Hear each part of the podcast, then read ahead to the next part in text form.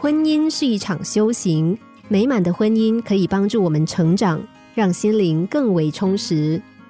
一代文豪林语堂，他和夫人廖翠凤就过着互相滋养的婚姻生活。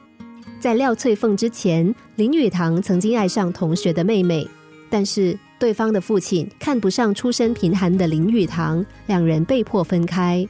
后来在朋友的介绍之下，林语堂认识了廖翠凤，两个人结为夫妻。廖翠凤知道林语堂的旧情，只是她知道更重要的是，自己和林语堂有着更长久的未来。婚后，林语堂到美国留学，廖翠凤陪读。最初的日子当然是很艰难的。廖翠凤没有工作，林语堂只有微薄的奖学金。无奈之下，自幼家境优越的廖翠凤外出打工，承担起养家糊口的重担。日子非常刻苦的时候，她还曾经卖掉陪嫁的首饰。林语堂看在眼里，非常感动。他拿出两人的结婚证书，说：“结婚证书只有在离婚的时候才用得着，我们烧掉它吧。”反正今后也用不着它了。说完，他就把结婚证书给烧了。他们两个人在一起，都拿出了最大的诚意陪伴着彼此。林语堂后来在美国成为当时最有影响力的华人作家，生活过得越来越好。但是他从来没有任何的风流韵事传出来。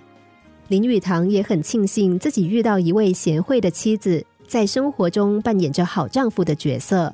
多年来，他们已经融入了彼此的生命，成为彼此生活的一部分。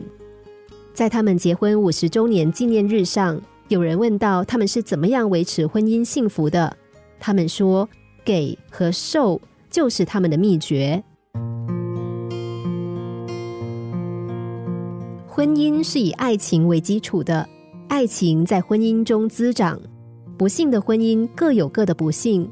但幸福的婚姻都是相似的，那就是互相疼惜、彼此包容，用最真、最深厚的爱去滋养着对方，滋养着两颗相互依靠的心。心灵小故事，星期一至五下午两点四十分首播，晚上十一点四十分重播。重温 Podcast，上网 U F M 一零零三 t S G。